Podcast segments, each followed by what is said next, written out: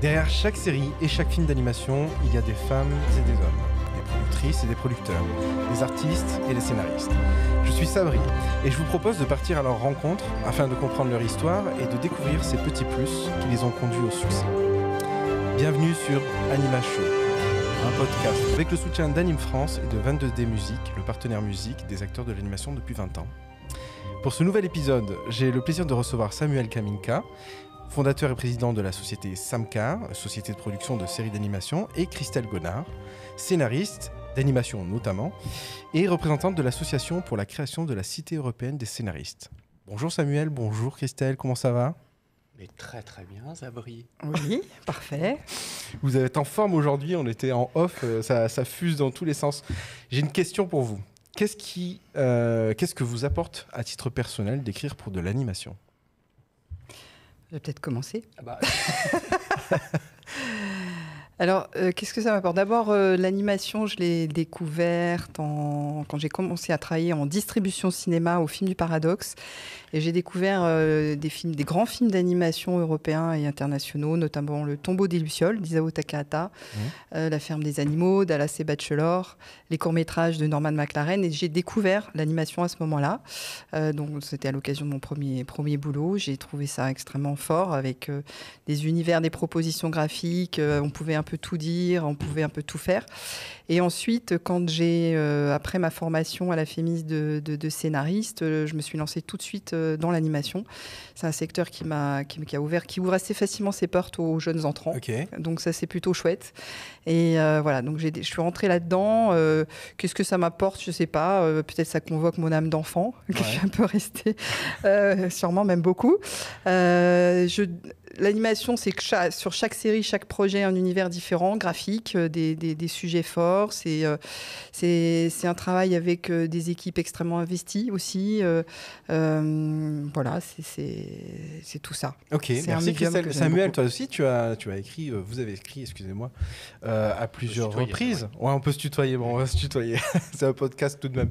Euh, Ouais. je, je- à l'époque, euh, sur Les Zinzins de l'espace, euh, on va voir des images et c'est aussi. euh, je sais pas, il y a plein de dessins animés en fait euh, pour lesquels tu as écrit. bah oui, oui, avant de mal tourner, de devenir producteur, euh, j'ai été scénariste pendant, euh, pendant une petite dizaine d'années, oui. Ok, c'est comme ça que tu as démarré en fait dans, dans le milieu de l'animation? Euh, dans le milieu de l'animation, oui, oui, absolument, par l'écriture. Et en fait, comme je viens d'une famille de euh, scénaristes, Oui, ton, euh, ton ma père. mère, ouais. mon père, mon cousin, mon frère. Tout le monde écrit. voilà, là. je suis un peu le petit mouton noir de la famille maintenant. D'accord. Euh, Christelle, de ton côté, tu étais sur des œuvres, là plus récemment, il y a eu Heidi, il y a eu... Oui, alors Heidi, effectivement, Le. Petit Prince aussi. Ah euh, euh, donc, c'était une grosse série euh, pour France Télévisions avec des épisodes de 52 minutes en animation, ce qui était euh, Pff, exceptionnel, voire je crois que c'était même euh, la première fois que ça arrivait. Euh, donc, c'était une, euh, voilà, une, une série, une très jolie série que j'aime beaucoup, qui s'appelle Minimis Question, qui était une série à vocation philosophique euh, pour, les, pour les petits euh, chez Ciel de Paris. Mhm. Voilà, puis bon, plein d'autres en fait. hein, je- ce que je disais tout à l'heure, j'en ai écrit un, un paquet. Et puis, euh, et puis très rapidement aussi, après avoir écrit, je me suis lancée dans la direction d'écriture. Donc, euh, un directeur d'écriture, c'est celui qui dirige une équipe de scénaristes. Euh, et ça, c'est aussi assez intéressant de, de- de passer aussi de, de ce côté-là. Parce Et que de- justement, dans la, dans la, dans la série d'animation, on a cette structure justement avec le directeur d'écriture et puis en dessous un, un collège en fait de, Ah oui, une de- équipe de de scénaristes. scénaristes, Mhm. un peu comme on peut l'imaginer euh, à l'américaine, showrunning avec euh, derrière euh, des, des, des- des équipes structurées où c'est un peu plus... C'est un peu plus rock'n'roll que ça. rock'n'roll que ça, d'accord. Moi, j'en rêverais, hein, mais bon, ça se structure. Petit à petit, ça se structure. D'ailleurs, ce poste-là de directeur d'écriture a été créé, je crois, dans les années 90, il me semble. Euh, au moment où l'animation française commence à se développer de, façon assez importante, Ouais. et euh, au- donc se structure, l'industrie se structure, on a besoin effectivement de ce poste cadre-là, parce qu'on a besoin de scénaristes. Donc, euh, on est encore loin des, des- comment dire, de, de- de procéder à l'américaine, Mmh. mais petit à petit, voilà, le- les choses se, se structurent, s'organisent tout doucement. Voilà. Et, on travaille, en tous les cas, moi, je, je suis très attachée à travailler effectivement avec mon équipe de scénaristes, mais aussi avec toute l'équipe artistique, notamment le réalisateur, le producteur bien évidemment, le, le, réalisateur et puis aussi éventuellement le, graphiste, puisque dans l'animation, il y a aussi l'auteur graphique. Et donc quand on travaille sur, sur le lancement, sur le développement d'une série, effectivement, c'est important de travailler avec lui aussi. Donc on est très, on travaille en équipe. À partir de la Bible, souvent la Bible de la série. Quoi. Oui, la Bible, c'est cette espèce d'outil qui sert à tout le monde et qui définit tous les éléments nécessaires à l'écriture de la série. Donc il y a une Bible littéraire et une Bible graphique. Ça reste sur la table de chevet à côté, quoi, comme une Bible en fait. Un peu pareil. Euh, moi, j'ai la mienne, non. Enfin, l'autre, non, ah, je n'avais pas sur moi. Samuel, à quel moment tu as décidé de partir dans la production? De, faire tes propres oh, ça a été euh, un glissement progressif. Euh, ben, j'avais fait en fait le métier d'auteur pendant de scénariste, pardon, pas d'auteur, puisqu'il faut faire le distinguo désormais entre l'auteur et le scénariste, et c'est une distinction importante, euh, puisque scénariste, c'est ce que vient de décrire Christelle. On est vraiment dans un, dans une chaîne. D'ailleurs, c'est ça qui est très sympa en fait en animation, c'est que on est vraiment un maillon, on est chacun un maillon. Mmh. Alors c'est le cas aussi aussi en fiction, mais ce qui est très très sympa en anime, c'est qu'il n'y a pas de starification. C'est un, métier, grosso modo, où, euh, où il y a assez peu d'ego. C'est vraiment un métier de bons artisans et à, et à tous les stades. Depuis les auteurs jusqu'aux producteurs, en passant par les techniciens, par les designers. Euh, et il y a cette espèce de. D'ailleurs, on, le voit très bien sur les marchés, que ça soit. Euh, c'est plus détendu que dans le, dans le ouais, c'est plus, plus détendu, c'est extrêmement professionnel parce que très ouvert à l'international, parce que on a développé collectivement en fait un savoir-faire euh, extraordinaire et puis mondialement reconnu. Euh, on ne mm. travaille pas moins bien que les Américains ni moins bien que les Japonais. Euh, et, c'est pour ça que c'est vraiment un très très joli secteur, je trouve, mm. de gens qui sont vraiment passionnés par leur métier. Pour une raison d'ailleurs toute simple, c'est que on n'est pas sous le feu des projecteurs, donc déjà on évacue un certain nombre d'égomaniaques qui pourraient attirés pour cette raison-là. C'est des métiers pas très rentables euh, euh, donc euh, les, plus cupides ne sont pas là et mhm. c'est des métiers à la fois très techniques et très complexes et donc les paresseux ne sont pas là. Donc quand on a viré les égomaniaques, les paresseux et les cupides, finalement ça fait une population de besogneux. Oui, mais et très sympa en fait, de vrais bons artisans qui aiment leur métier et on retrouve ça vraiment dans toutes les strates en fait du métier. C'est ça mhm. qui est vraiment très très sympa. Je partage cette observation parce que c'est tous les invités que j'ai eu jusqu'à présent, c'est toujours un régal et c'est des gens hyper bienveillants qui ont une vraie euh, connaissance de leur métier profonde et c'est, ça fait très, enfin ça fait écho à ce que tu viens de, dire là. Mais pour revenir sur Samka, ce que je voulais dire, c'est que la première œuvre que tu as fait, c'était Marsupilamine, non? Euh, Non, c'était une série qui s'appelait. Alors, si je te fais le petit, le petit parcours, en fait, après être auteur, en fait, après j'ai été associé avec les frères Delarue dans Futuricon pendant 7 ans, et puis j'en suis parti. Euh, et où là, j'ai appris le métier de la production euh, pendant, euh, pendant plusieurs années. Et puis au sein de Samka, que j'ai fondé en 2003. mon Dieu, j'ai 17 ans déjà.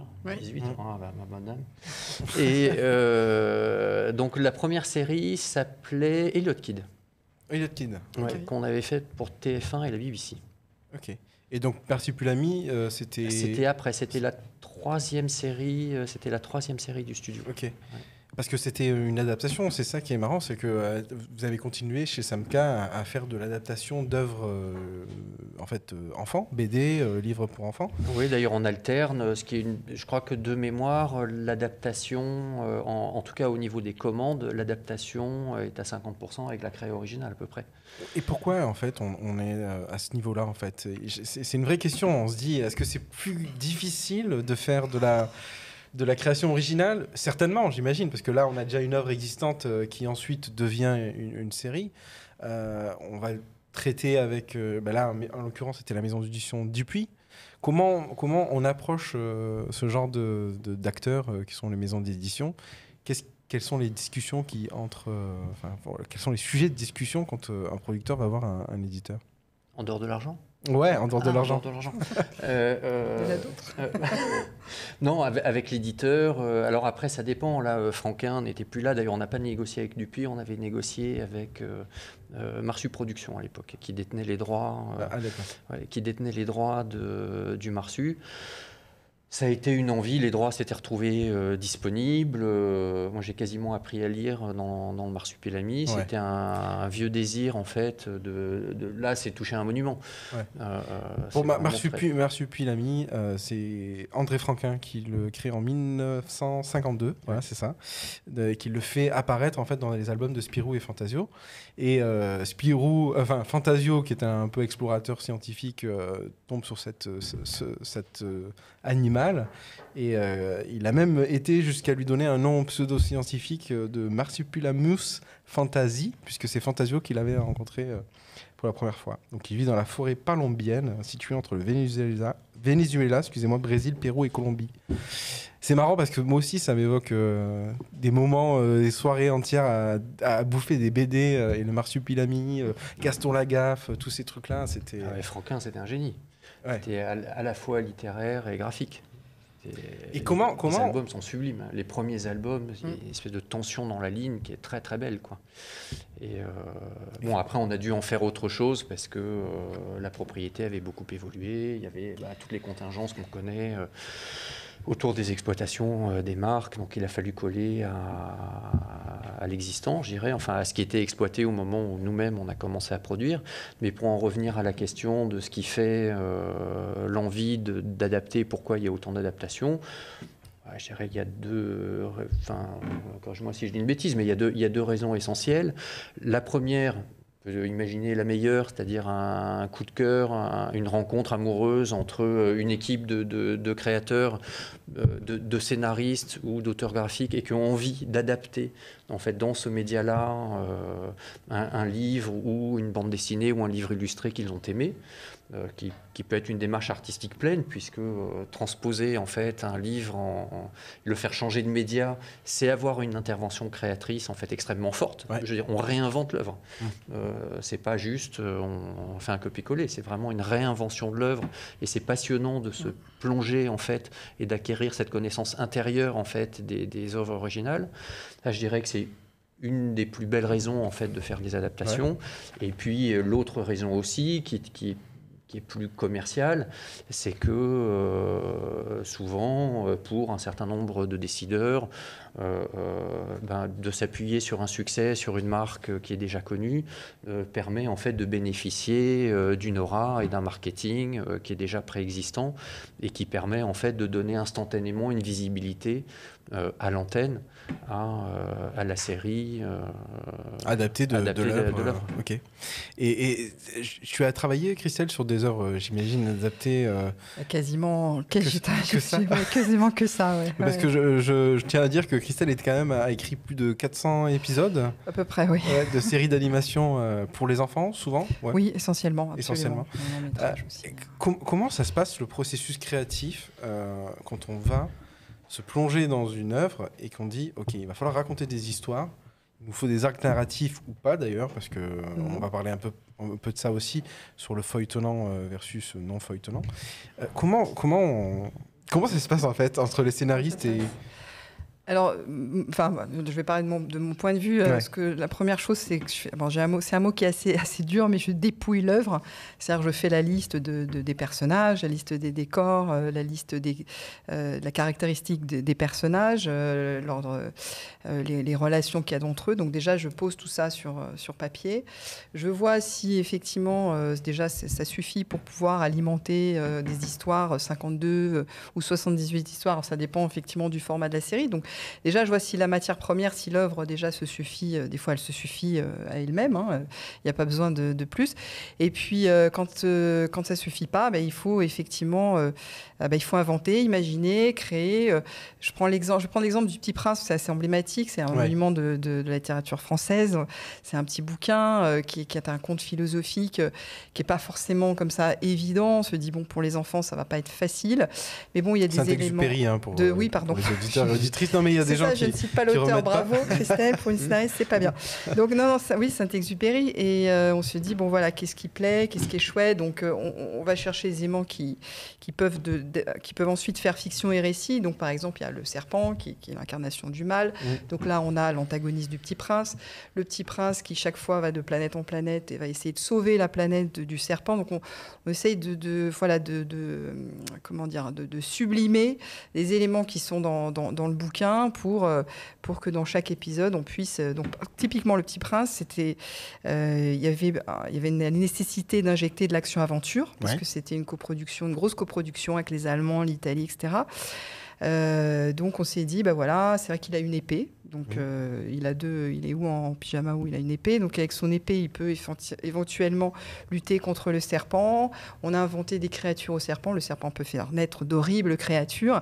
on, a, on a essayé de partir d'éléments, euh, d'éléments qui étaient dans, dans, dans, le, dans, le, livre et de s'en servir pour arriver, euh, à, comment dire, à fabriquer des, des, des personnages assez archétypés. Hein. Le, serpent c'est le méchant, le petit prince c'est le gentil, le renard c'est c'est le gentil copain qui fait des blagues tout le temps. Voilà, donc euh, c'est ça. Enfin, il y a deux, deux, possibilités où euh, ça suffit, ou alors il faut. Et, ce, rebond créatif, c'est euh, vous, vous appelez avec les, les, scénaristes, vous retrouvez et puis ça balance des idées. Peut, effectivement, ça peut être un train avec le producteur, le réalisateur s'il est déjà là, l'auteur graphique qui va adapter, parce que aussi il va falloir adapter l'œuvre d'origine graphiquement, parce que des fois c'est pas forcément évident. Hein, les dessins en 2D, c'est super, mais dès qu'il va falloir les faire les faire passer en relief 3D, qu'il va falloir faire tourner euh, sur lui-même euh, le marsu, tout ça, ça devient plus compliqué. Donc euh, oui, c'est un travail de développement artistique collectif, absolument. Mm, mm. sur, on, va, on va prendre un exemple, un autre exemple de Samka, Lou. Lou, c'est cette œuvre qui a été créée par deux autrices. Hein. je vais retrouver leur nom parce que j'ai pas envie de les, les écorcher. ça a été un succès en, en livre d'enfants dans les librairies, puisque ça a été vendu à près de 8 millions d'exemplaires. et c'est euh, Oriane Lallemand et Éléonore Thuillier qui, ont créé cette œuvre. Euh, Samka a décidé d'adapter cette œuvre-là en, une série. Justement, comment s'est passée ce, cette transposition graphique entre les images qu'il y avait déjà et puis euh, le loup qu'on connaît de, votre série animée? Tu as, fait intervenir des, graphistes que tu connaissais? Comment ça s'est passé ce, passage-là? Bah, le mieux du monde. D'abord, on a commencé avec euh, Oriane et Léonore à, se rencontrer et à discuter. Nous, on, avait, on a commencé toujours ce que racontait Christelle, par une connaissance intérieure en fait de, euh, du livre, on a expliqué ce que nous on avait compris et aimé en fait dans, euh, dans leur création déjà pour voir si on parlait le même langage, si, on n'avait pas tout compris de travers. Euh, euh, et puis, euh, et on, on, a tout de suite dit qu'on allait les trahir fidèlement. donc, parce que c'est ça en fait le véritable exercice de, de l'adaptation, c'est trahir, et, mais le plus fidèlement possible, en étant, en prenant beaucoup de liberté avec la lettre, mais en étant très rigoureux sur l'esprit de l'œuvre en fait. Et, et, donc du coup, on a passé beaucoup de temps ensemble à euh, à échanger nos points de vue. On a posé, nous, avec les, les, scénaristes qui travaillaient euh, sur, euh, sur le développement en fait, de la série, on a posé un certain nombre d'idées, on a expliqué les directions qu'on avait envie de prendre, mmh. et puis très vite, on a posé sur la table des dessins, des idées d'histoire. Des nouveaux personnages. Des nouveaux personnages. et, ça donne ça à la fin. Voilà. Un, un, trait plus, comment dire plus simplifié en quelque sorte euh À la fois sur les décors par exemple, on a beaucoup complexifié les choses. Euh, voilà, après on a dû s'adapter aux contraintes de, euh, de l'animation sur la construction des personnages parce que là où, où Eleanor peut elle d'une image à l'autre finalement modifier un petit peu son personnage et ce qui compte c'est l'expressivité de l'image dans son ensemble. On a des contraintes techniques, bah, il faut que le personnage tourne, que le nez change pas de position. Donc, mais c'est encore la technique quoi. Oui, voilà mais, mais, et à côté de ça, non, ça s'est vraiment divinement passé. Je veux dire, on s'est extrêmement bien entendu, accessoirement, c'est bien marré. Euh, on va regarder euh, d'ailleurs euh, Lou pour, pour voir un petit peu le ton. Et, et c'est la saison 2 d'ailleurs ah, qui, va, qui va démarrer. Absolument. ouais. Salut les copains, moi c'est Lou, le plus sympa, le plus cool et le plus marrant des loups que je connaisse. Et le plus modeste aussi. Et puis il faut que je vous parle de ma petite bande de copains. Ils sont super Il y a Valentin, le bricoleur qui sait tout faire avec sa boîte à outils. Joshua, le jardinier, Alfred, le sportif, ma copine Titi qui a quitté son Himalaya pour venir vivre avec nous. Gros Louis, le plus érudit de la bande, mais aussi le plus gourmand. Et enfin Louve, oh ma princesse, j'adore Louve. Ensemble, rien n'est impossible, surtout quand il s'agit de me suivre dans mes folles aventures. Parce qu'il faut que je vous avoue un truc. Moi, j'ai envie de tout essayer. Chevalier, pompier, pâtissier, jardinier, pharaon, pirate. Voilà, Lou, c'est... Euh, il, est plein, il est plein d'inventivité, euh, il a toujours envie d'essayer plein de trucs. Euh. Franchement, il pourrait être scénariste ou producteur. il te ressemble un peu, non, Samuel? Tu dis ça pour le nez? Non, je dis ça pour, pour la fougue. Ah, non? D'accord, peut-être, j'espère. en tout cas, ça c'est diffusé aujourd'hui sur quelle chaîne Sur TF1. TF1, ok. Euh, beau succès d'audience, j'imagine. Très beau succès d'audience. Ok, donc ils sont contents et du coup, saison suivante, etc. Tout le, monde est, tout le monde est très content. Réalisateur Paul Leluc et Wassim Boutaleb. Oui. Très bien. Bon, bah super. Wassim euh, qui était le premier assistant, oui. Et premier assistant, ok. Euh, non, mais c'est super, moi j'aime bien. En plus, ce qui est bien, c'est que ça prend à contre-pied l'imaginaire du loup. C'est-à-dire qu'on est. souvent, les enfants, ils ont peur des loups. Enfin, et c'était d'ailleurs la dans l'obscurité, C'était d'ailleurs la bonne idée des, des autrices, d'origine. C'était justement de, en fait de désarmer la peur du loup pour euh, imprimer dans l'imaginaire des enfants un loup qui soit à la fois euh, sympa et une projection d'eux-mêmes. Euh, il faut dire que ça marche bien. J'ai mentionné tout à l'heure, Christelle, que tu, es, tu fais partie du, de l'association pour la création de la Cité européenne des scénaristes. J'ai bien dit ça. Tout à fait. Alors, qu'est-ce que, qu'est-ce que, à quoi correspond ce projet, ce, projet, et... Alors, ce projet est né euh, au sein de la Guilde française des scénaristes. Donc, la Guilde euh, française des scénaristes, c'est le syndicat, un des syndicats euh, qui, qui, défend, les intérêts, les intérêts voilà, contractuels, financiers, artistiques des scénaristes. Il y a des scénaristes d'animation, de cinéma et de fiction. Et euh, l'envie, il y a deux ans à peu près, était d'ouvrir euh, d'ouvrir un lieu euh, pour incarner ce, beau métier, un lieu de rencontre, un lieu de débat, un lieu d'échange, un lieu de mémoire et de transmission qui s'appellerait la Cité européenne des scénaristes. Voilà. Donc le projet, le lieu n'est pas, on n'a pas encore de lieu, on est, on est en. Ce sera en France ou pas? Oui, bien sûr. D'accord. Oui, oui, ce sera en France.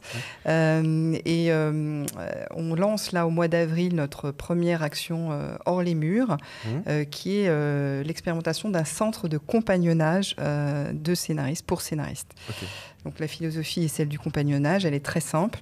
L'idée, c'est d'associer un scénariste capé, senior, à un scénariste apprenant qui a envie de, de rentrer dans ce métier-là, en lui faisant partager le quotidien de ce scénariste euh, senior qu'on appelle nous compagnon.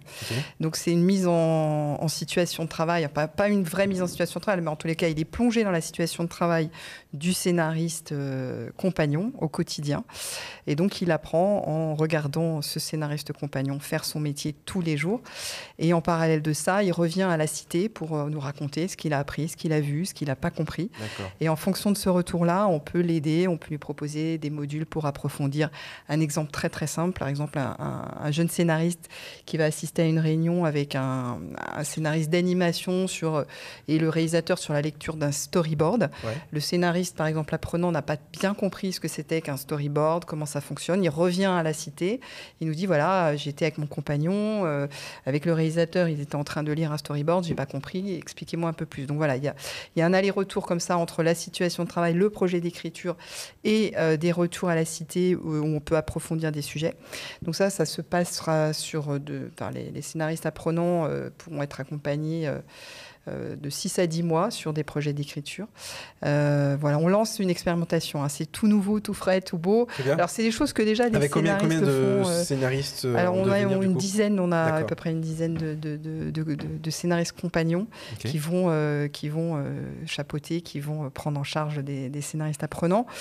ça se fait déjà, il y a beaucoup de scénaristes déjà qui ont le souci de la transmission, mmh. le souci comme ça de, de, bah, de former, d'accompagner des jeunes, parce que le, l'entrée sur le métier est assez, est assez chère. Il n'y a pas beaucoup de formations de scénaristes en fait. Alors si, il y a des formations, tout elles sont à coûteuses aussi. Oui et non. Alors, il y, a de très bonnes formations. Hein. On a le, la FEMIS, le CEA, on a des, universités aussi qui sont. Mais là, nous, l'idée, c'est aussi de se situer. Alors, ou après la formation, c'était vraiment faire la passerelle avec le monde du travail, qui est souvent la chose la plus difficile, en fait. À la sortie de l'école, et c'est valable, je pense, pour même les techniciens d'animation euh, qui sortent des écoles d'animation, souvent, c'est l'entrée dans la vie active. Hein. Le, le, coût d'entrée est cher. C'est quand même un milieu où, qui fonctionne pas mal. L'entrée fonctionne pas mal sur la cooptation.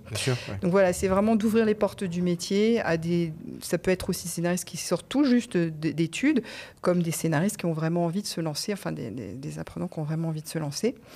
Voilà, donc là-dessus, euh, on, a, un partenaire très important qui est France Télévisions qui nous suit vraiment ah, depuis le début. Voilà, donc on est très content. On a d'autres, d'autres, d'autres mécènes et on a bien sûr euh, des soutiens euh, des producteurs et notamment de d'Anime France. France, Voilà, donc tu veux peut-être, je te laisse un peu en bah parler, en deux mots. Ah oui, puisque euh, accessoirement sur le temps libre, euh, je préside le collège télé de Télévision et nouveaux médias, oui, tout à fait. Et, euh, et c'est vrai que nous on a trouvé que c'était une initiative qui était, qui est très importante et très intéressante. C'est vrai que là, nous, enfin, je fais un petit aparté qui n'en est pas tout à fait un, mais on, a regretté euh, ces, années récentes, en fait, le manque de lieux d'échange entre euh, les différents métiers, et notamment entre les producteurs et les, auteurs.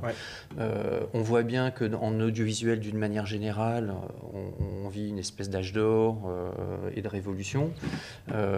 et la relation producteur euh, auteur est vraiment euh, au cœur euh, du, réacteur.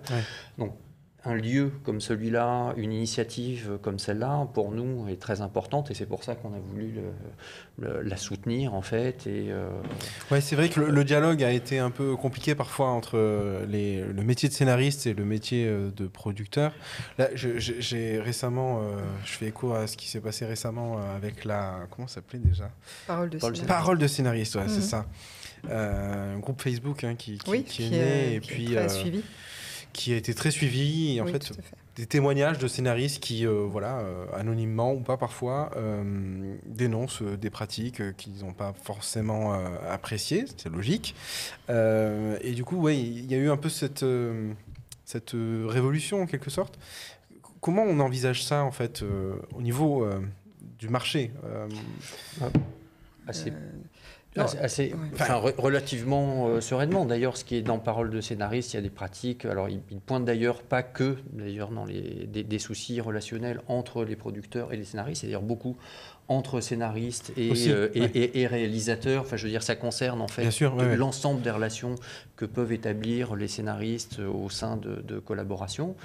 Après, je trouve que là où, cette initiative est formidable, et d'ailleurs euh, avec Sabrina qui s'occupe de Parole de scénariste, on a eu encore un échange il n'y a pas longtemps, euh, euh, je pense qu'il est important là aussi qu'il y ait un, nouveau lieu, en dehors des échanges institutionnels qu'on peut avoir. Là, on se retrouve autour de, discussions et de négociations interprofessionnelles, avec, notamment avec la Guilde et, avec la SACD. Mais en dehors de ces instances très oui, institutionnelles, dans le cadre précis de négociation, il est très important, et je pense que c'est de ça dont on a souffert ces dernières années, en fait, de manque d'espace de compréhension et de dialogue. De, communication, en fait, tout simplement. Et de communication mhm. entre les auteurs et les producteurs, parce que comme souvent, euh, quand il y a des soucis, ça, ça naît souvent d'un malentendu ou d'une méconnaissance mutuelle des pratiques, euh, des pratiques de chacun. Et je mets de côté les pratiques déviantes, je veux dire, il ne faut pas les nier, elles existent, mais elles sont extrêmement minoritaires. La, grande, la majeure partie, euh, pour pas dire euh, l'essentiel, des relations auteur-producteur se passe bien. Hum. la, réalité du métier, c'est quand même celle-là. Il y a des choses à voir, il y a des choses à améliorer, il y a des évolutions du métier qu'il faut envisager, il y a des aménagements qu'il faut faire, hum. qui sont indispensables de faire. Mais c'est vrai qu'on a souffert ces derniers temps de lieux d'échange informel pour pouvoir brainstormer, pour pouvoir échanger ce que sont nos réalités euh, respectives et à pouvoir euh, y réfléchir euh, conjointement. Et je pense que c'est la grande vertu de, de parole de scénariste, d'avoir libéré cette parole-là. Et ça va donner lieu, je pense, à, des structures d'échange. Parce qu'on on, en parlait tout à l'heure, c'est vraiment une chose qui est au cœur de nos métiers, l'échange et, le, travail d'équipe. C'est d'ailleurs pour ça qu'Anime France, puis sur les partenariats, mais mm. qu'on est ravi aussi de soutenir Animacho parce que c'est un endroit bah, où tu fais passer des gens qui font des métiers euh, euh, différents dans la production et ça permet aux, gens qui s'intéressent à, l'animation de, mettre des, euh, des, des, visages sur des noms, de, rentrer dans le détail de ce que sont ces, métiers. et, ces lieux en fait d'échange d'informations et de connaissances euh, sont, très importants et ont manqué ces derniers temps entre les auteurs et les producteurs. Donc voilà, c'est une des raisons pour lesquelles aussi on est ravis de s'associer. Bah, oui, c'est surtout qu'en fait, nous, on fait notre métier, enfin, notre métier repose sur très très peu d'accords interprofessionnels. Donc on travaille beaucoup sur, euh, aux usages, en fait, aux usages. Et euh, le problème des usages, c'est que, comme disait, je crois que c'est Beaumarchais disait que là où il y a de l'usage, il y a de l'abus. donc voilà, parole de scénariste révèle ces abus qui sont qu'on connaît. Hein, c'est vrai, comme tu dis, c'est pas nouveau. Le dialogue, euh, le dialogue euh, interprofessionnel entre les syndicats de producteurs, les syndicats de scénaristes les, maisons, euh, les OGC, donc les, SACD, ADAMI, etc., a commencé. Il est, long. J'espère qu'il va aboutir. En fait, voilà. Mais c'est vrai que la, difficulté pour nous, souvent, de négocier, c'est que nos, syndicats d'auteurs sont, plus, sont moins armés, sont moins financés, sont un petit peu plus, oui, plus fragiles que les, syndicats de, producteurs. Donc c'est beaucoup plus long à se mettre en place. Mais mm. les choses bougent quand même. L'initiative est une bonne initiative parce qu'elle elle réaffirme la nécessité absolument de réguler le métier. D'autant plus que c'est un métier en très forte tension. Aujourd'hui, on a besoin de scénaristes. je le dis à tous, les jeunes, euh, c'est un métier d'avenir. Par contre, c'est un métier difficile. C'est un métier qu'il va falloir réguler. Il va falloir structurer le marché, c'est extrêmement important. Donc voilà, je, moi je suis assez optimiste, même si bon, il y avait une opportunité politique. Bon là, je rentre dans un petit, un petit, quart d'heure politique euh, avec un rapport qui s'appelle le rapport Bruno Racine, qui posait justement la question du statut. Attends, une seconde, Christelle, je, je, veux juste vérifier si on a bien le son qui est enregistré parce que j'entends couper moi. Tout va bien? Moi, je t'entends ah très bien. Moi, je t'entends. On est bon, excusez-moi, excusez-moi. Voilà, donc non, non, il y avait une, opportunité de réfléchir à ce statut d'auteur. Quand tu parlais d'auteur, enfin pour moi, scénariste, je suis, mon statut est celui d'auteur, mon métier est celui de scénariste. C'est-à-dire que je marche sur deux jambes. Je suis un technicien d'écriture, mais je suis aussi une autrice, euh, auteur, autrice, pardon, une autrice qui a un point de vue, un regard sur le monde, une subjectivité exprimée. Voilà, ça c'est important. Et, euh, et ce, ce, deuxième pied qui est le métier, qui est donc le, pied métier, scénariste, c'est là où effectivement il faut, il faut travailler, réfléchir à comment, comment structurer euh, la filière, euh, comment protéger les scénaristes, comment faire en sorte que quand ils entrent sur le métier, euh, ils soient mieux accompagnés, que ce soit pas si difficile. Il ne faut pas attendre 4, 5, 6 ans avant de, pouvoir vivre de son métier. Donc, il y a des choses à faire, il y a des opportunités. Bon, moi, je suis assez optimiste, mais on est tous en fait. je pense que oui, mais en entendant un peu vos, points de vue, je, me rends compte qu'il y a, y a une considération oui, tout à fait. là tout de suite maintenant et, que c'est une nécessité partagée. Enfin, ce qui va se passer, c'est que le, le, secteur arrive aussi à un niveau de maturité qui fait que là, d'ailleurs, la, négociation interprofessionnelle qui est en train de s'ouvrir vise dans un premier temps à fixer un lexique euh, et, des, et, des, bonnes pratiques euh, contractuelles et qui s'étendront, qui seront étendues à l'ensemble de la profession. Quand tu dis un lexique, c'est en fait c'est un ensemble de, de, termes qui va bien définir le jargon de métier. Voilà, jargon, de métier, puisque euh, aujourd'hui, comme il n'y a pas de lexique contraignant, chacun peut avoir sa propre interprétation, y compris de l'organisation du travail et des différentes étapes du travail. Dès lors que on aura abouti, euh, j'espère rapidement, à, ce fameux lexique. Déjà, on va partager un, socle commun, un langage contractuel et un langage commun. Mm. Et, qui devrait, en toute bonne logique, euh, mettre fin aux abus qui naissent généralement euh, dans les zones grises. Donc, c'est super excitant, hein, ce, moment précis là. Moi, je trouve de, ah oui, justement on a, on a, un tournant du secteur qui est passionnant. Ouais, il n'y a, a, jamais eu autant d'aspirants scénaristes.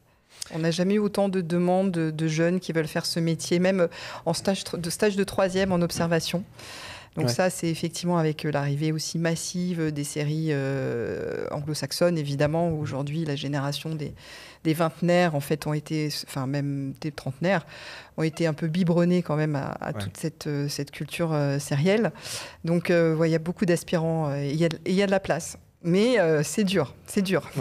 Mais c'est vrai que, comme le soulignait Christelle tout à l'heure, c'est un. Contrairement d'ailleurs aux techniciens, c'est-à-dire qui sortent en France, on a quand même parmi les meilleures écoles du monde.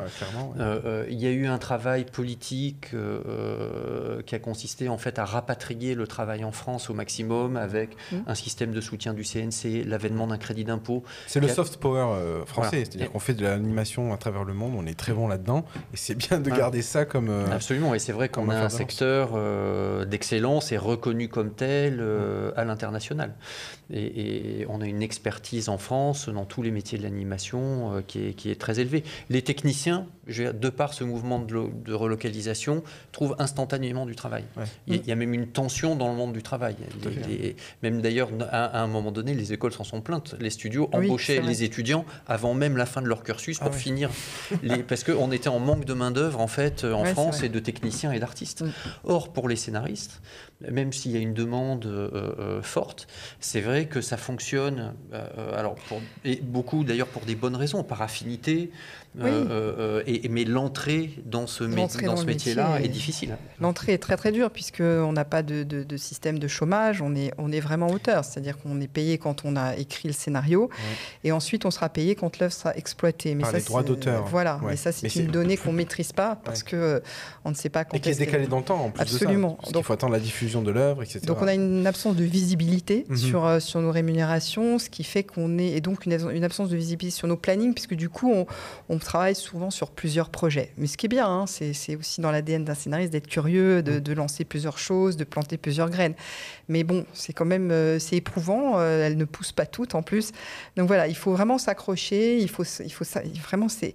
Et là, le, centre de, de, compagnonnage est une façon de pouvoir aussi ouvrir les portes, parce qu'on a plein de producteurs qui nous disent on cherche des scénaristes. Et donc, euh, comme tu dis, la rencontre finalement ne, se fait pas ou euh, il n'y a pas l'interface. Il n'y a pas l'interface. Il y, a quelque chose. Cette passerelle là n'existe pas. Donc euh, là voilà. Et puis, bah, Et, puis c'est vrai qu'il y a, et puis il y a une, ébullition en ce moment, même indépendamment de l'animation. On voit que l'animation s'ouvre à l'animation adulte, ce qu'on avait attendu et espéré pendant longtemps. En fiction, il y a des formats qui n'existaient pas. Il y a encore pas longtemps, quand on parlait du 22 minutes, on aurait au nez. Aujourd'hui, on voit bien avec le succès d'en thérapie que que ça fonctionne euh, et que ça peut marcher. Il y a d'autres formats qui sont très inventifs et on mmh. a besoin de diversité de points de vue en fait. Et, de ce point de vue-là, de faciliter, à nous, c'était une des grandes raisons pour lesquelles on souhaite soutenir euh, euh, cette, cette, initiative, parce que de renouveler le tissu d'auteur et de l'élargir, et d'élargir les perspectives et les manières de penser, mmh. bénéficieront d'abord aux auteurs et ensuite à l'ensemble de la production audiovisuelle. Ben merci euh, d'avoir euh, donné tous ces détails, c'est hyper intéressant et j'espère que ça va, ça va aboutir à quelque chose de bien. Euh, concernant justement les, les nouveaux récits, on parlait de feuilletonnant et non feuilletonnant. En animation, jusqu'à présent, il y avait beaucoup de séries qui étaient non feuilletonnantes, dans le sens où un épisode était complètement indépendant de l'autre et pouvait être diffusé à n'importe quelle heure ou n'importe quel jour de l'année. Euh, aujourd'hui, on commence à voir de l'animation feuilletonnante, donc euh, avec des épisodes qui se suivent, des arcs narratifs euh, complexes, des évolutions de personnages, etc. On, est, en train d'évoluer dans, la manière d'écrire alors, c'est vrai que moi j'ai moi j'ai été biberonnée avec, avec Candy, euh, donc euh, tous les animés japonais euh, feuilletonnants. Donc moi j'adore le feuilletonnant. Mm. pour un scénariste, en plus c'est une promesse, c'est un espace de création qui, qui, se projette dans le temps. T'as pas juste 7 minutes pour écrire un truc, tu as 26 26 fois 26 minutes. Tu fais évoluer tes personnages, donc tu les suis, tu les fais grandir. Mm. Donc moi c'est génial le feuilletonnant. Si bah, bah, sur le petit, non, le Petit Prince, ça a été pas sur Heidi. Bon bah Heidi, c'était une adaptation de l'œuvre de, de Takahata. Hein. Donc euh, on était dans du feuilletonnant de fête. Euh, il y a, aujourd'hui le marché évolue mal, parce que, et notamment hein. avec l'arrivée des, plateformes, où, le mode de consommation est différent que celui de l'antenne, mm. où, par définition à l'antenne il y a des rendez-vous plus ou moins fixes, mm. euh, fixés avec le, avec le public. Euh, et, pour des raisons voilà, tout à fait triviales d'amortissement euh, du, coût des œuvres, il y a un besoin financier pour les diffuseurs de, de diffuser, de multidiffuser. Euh, un même épisode en fait. Un, même épisode pour pouvoir comptablement l'amortir. Bien sûr. Mais, et, et, ce qui est important dans, dans l'économie du secteur. Maintenant, les, nouveaux joueurs venant d'entrer et les plateformes, on peut se mettre et les enfants peuvent s'installer et regarder des épisodes dans l'ordre. Mmh.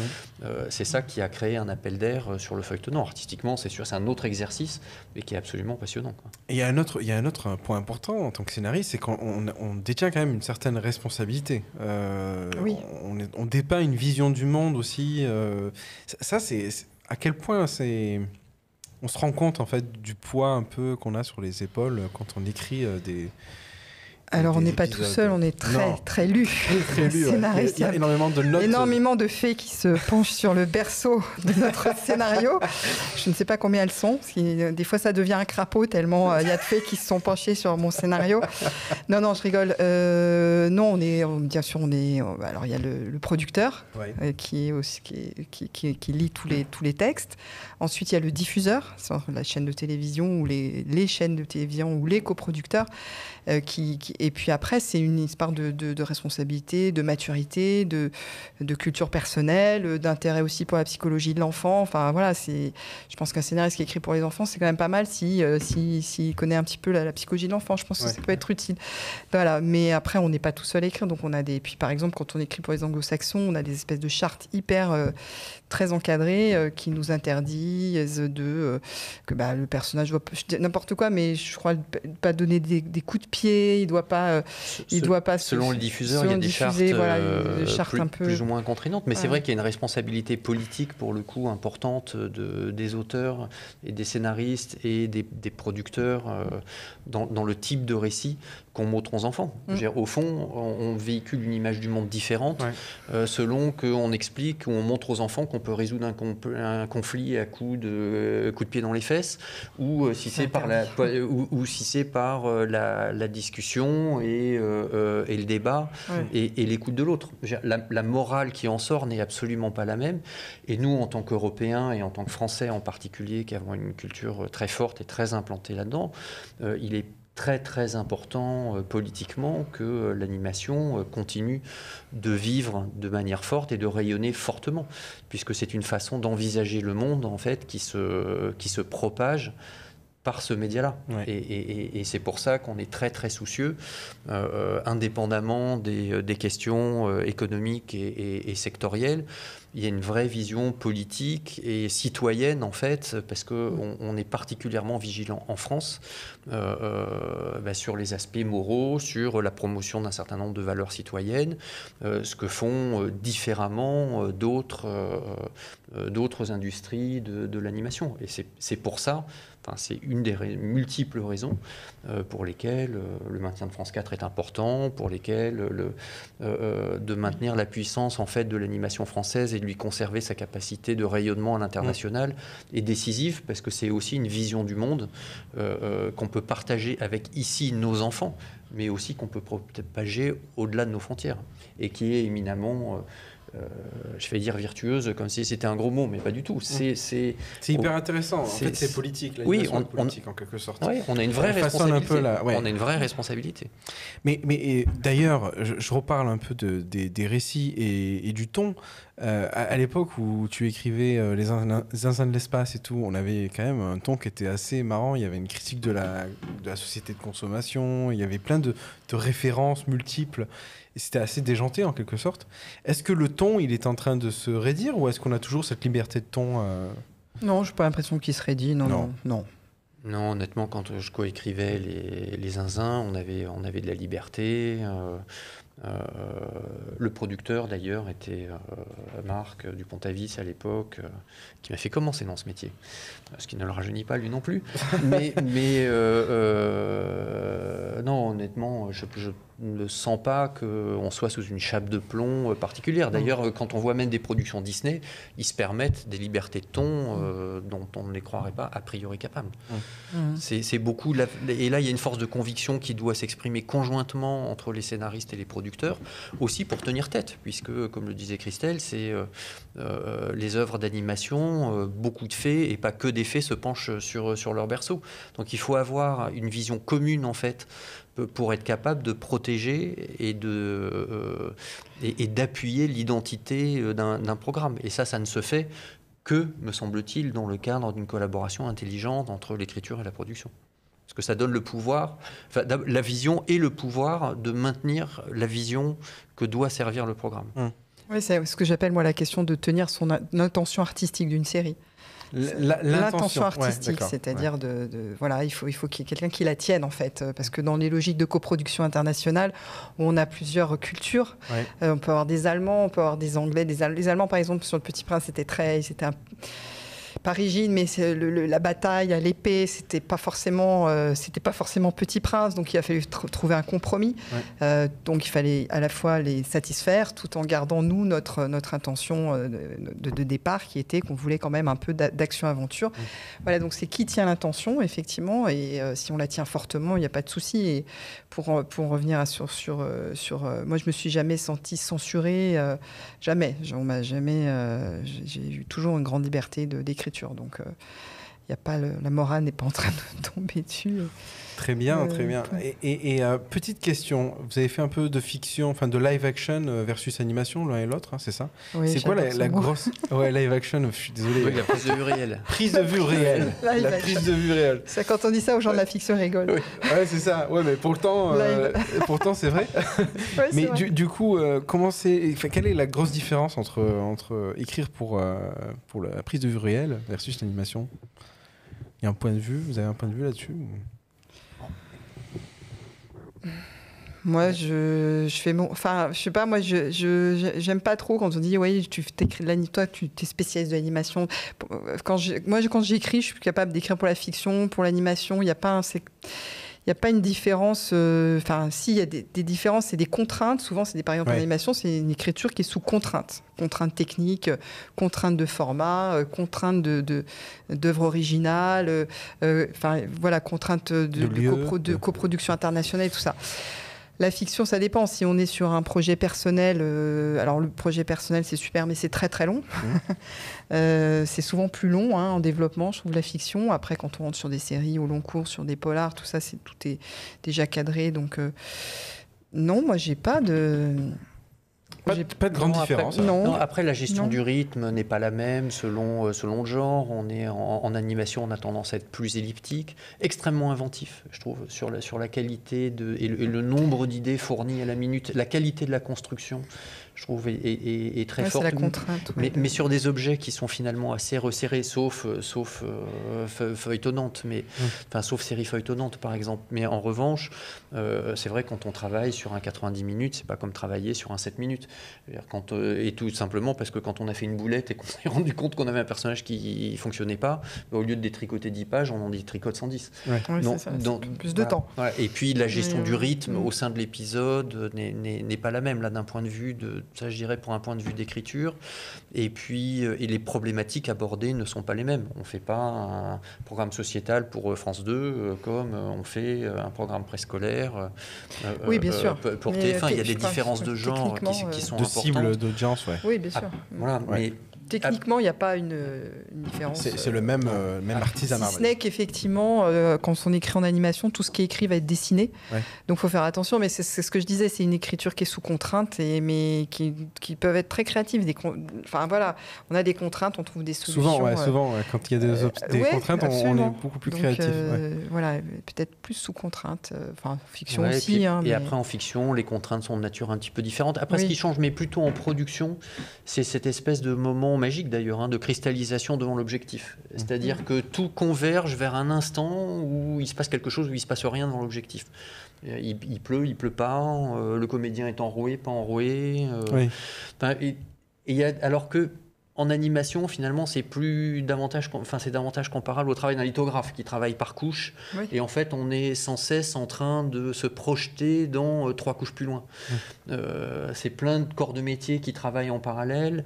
Le, réalisateur, enfin la réalisation et puis euh, la production ont une vision d'ensemble.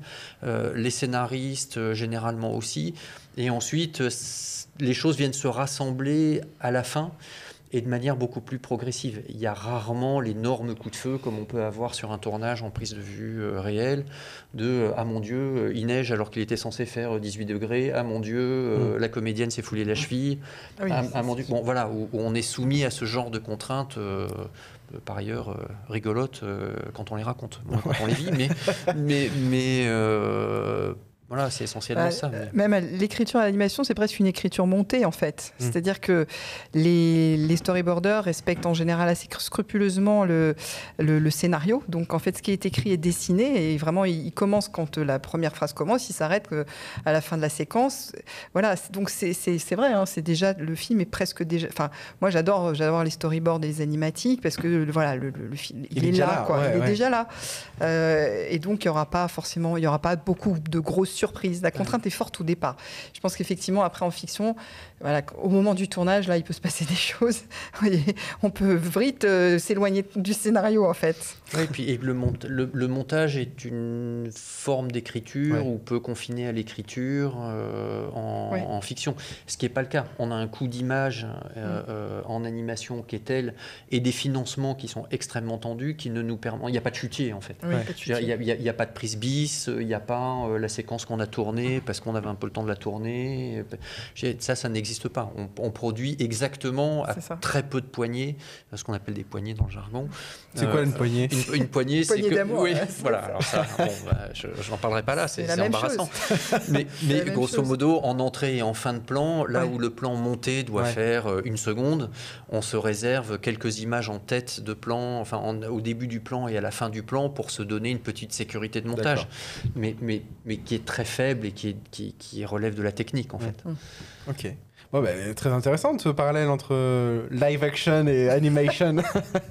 bon, bah, super. Écoutez, euh, Christelle, Samuel, merci infiniment euh, d'être venu sur Anima Show. Je suis super content. On a eu une super euh, discussion. Vous êtes des experts en fait, et ça, ça me fait très plaisir. un grand merci à tous les auditeurs et les auditrices d'avoir écouté ce podcast jusqu'au bout. ça nous fait très plaisir partagez-le à vos amis, à vos connaissances, à vos collègues. Euh, suivez-nous sur Instagram à Animoshow France. Et puis, à très bientôt. Au revoir. Au revoir. Au revoir. Merci. Au revoir.